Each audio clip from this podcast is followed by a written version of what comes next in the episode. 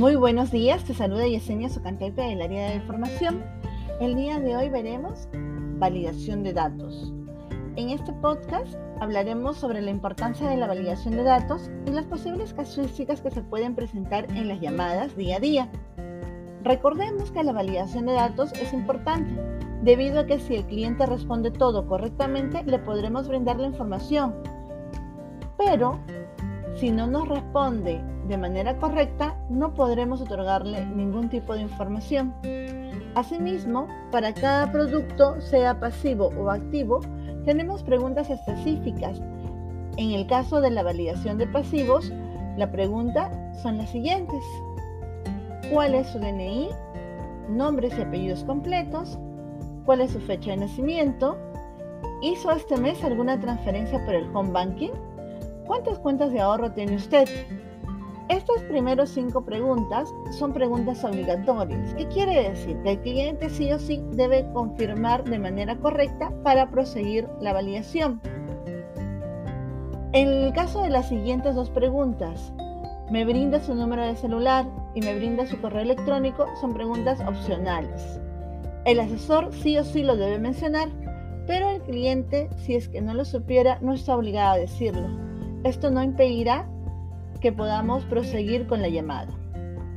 Adicionalmente a ello, tenemos algunas casuísticas en estas preguntas.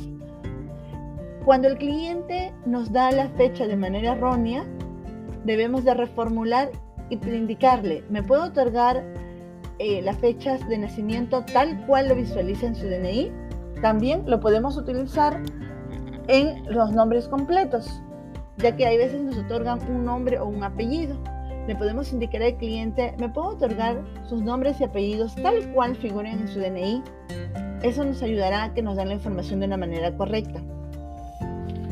También dentro de la pregunta 4 de pasivos que es, ¿hizo este mes alguna transferencia por la home banking?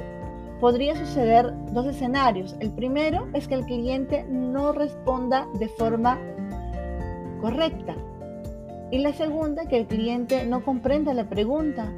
En ambos escenarios debemos reformular la pregunta.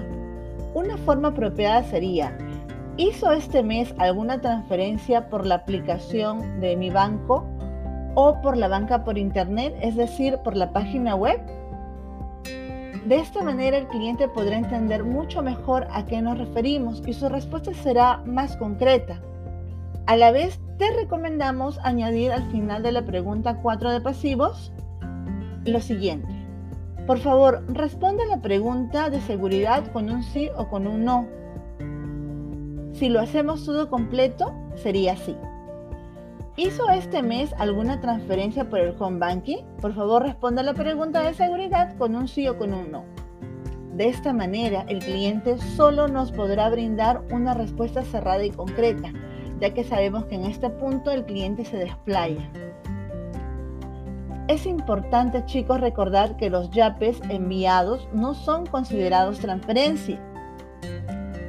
En la pregunta 5 de validación, ¿cuántas cuentas de ahorro usted tiene con mi banco? El cliente puede tener múltiples respuestas y esto se debe a que las cuentas pueden estar en estado activo vigente, vigente, inactivo o cancelado. Es así que colocaremos algunos ejemplos para que puedas entender mejor estas casuísticas. Primer caso, el cliente tiene cinco cuentas de ahorro en mi banco y dos de ellas están activas y las otras tres están inactivas. En este escenario, el cliente solo tiene dos respuestas correctas. La primera respuesta sería, tengo cuentas de tengo dos cuentas de ahorro. Y la segunda, tengo cinco cuentas de ahorro. En el segundo escenario, el cliente tiene tres cuentas de ahorro con mi banco y las tres están en estado inactivo. Ante este escenario, el cliente solo tiene dos respuestas correctas. La primera sería, tengo tres cuentas de ahorro y la segunda respuesta sería, no cuento con cuentas de ahorro. En el tercer escenario, el cliente tiene dos cuentas de ahorro en mi banco y una de ellas está en estado cancelado. y la otra está en estado activo. Ante ese escenario, el cliente solo tiene una respuesta correcta. Tengo una cuenta de ahorros. En el ejemplo 4, el cliente tiene tres cuentas de ahorros, una de ellas en estado activa y las otras dos en estado inactivo. Adicionalmente tiene un depósito plazo fijo. Ante este escenario, el cliente tiene dos respuestas correctas. La primera sería, tengo tres cuentas de ahorro y la segunda sería, tengo una cuenta de ahorro. En el ejemplo 5, el cliente tiene una cuenta CTS en mi banco. Ante este escenario, el cliente solo tiene una respuesta correcta. No tengo cuentas de ahorro. Es súper importante recordar, chicos, que las cuentas CTS y el depósito de plazo fijo son productos pasivos, que no son cuentas de ahorros. Por ello, si el cliente no comprende muy bien, le podemos reformular indicando, estimado cliente, mencionarle que las cuentas CTS y los depósitos a plazo fijo no se consideran cuentas de ahorro. Y realizamos nuevamente la pregunta 5 de pasivos. Asimismo, también debemos tomar en cuenta que las cuentas de ahorros en moneda extranjera también se deben contabilizar. En el caso de la validación de activos, sabemos que las preguntas de validación de activos son mucho más sencillas y no tenemos mucha complejidad. La pregunta es eh, cuál es su DNI, cuáles son sus nombres y apellidos completos, su fecha de nacimiento, me puede brindar su número de celular y me puede otorgar su correo electrónico.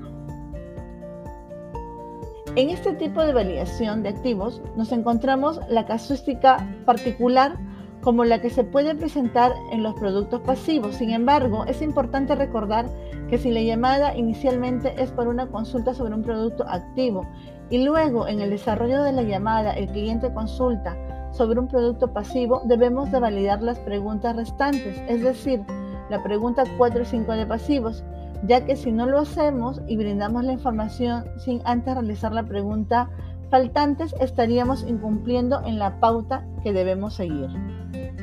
Importante, recordemos tener escuchativa para lograr detectar la consulta y necesidad del cliente que estamos atendiendo. Esto nos ayudará a tener un mejor manejo de llamada y un TMO controlado.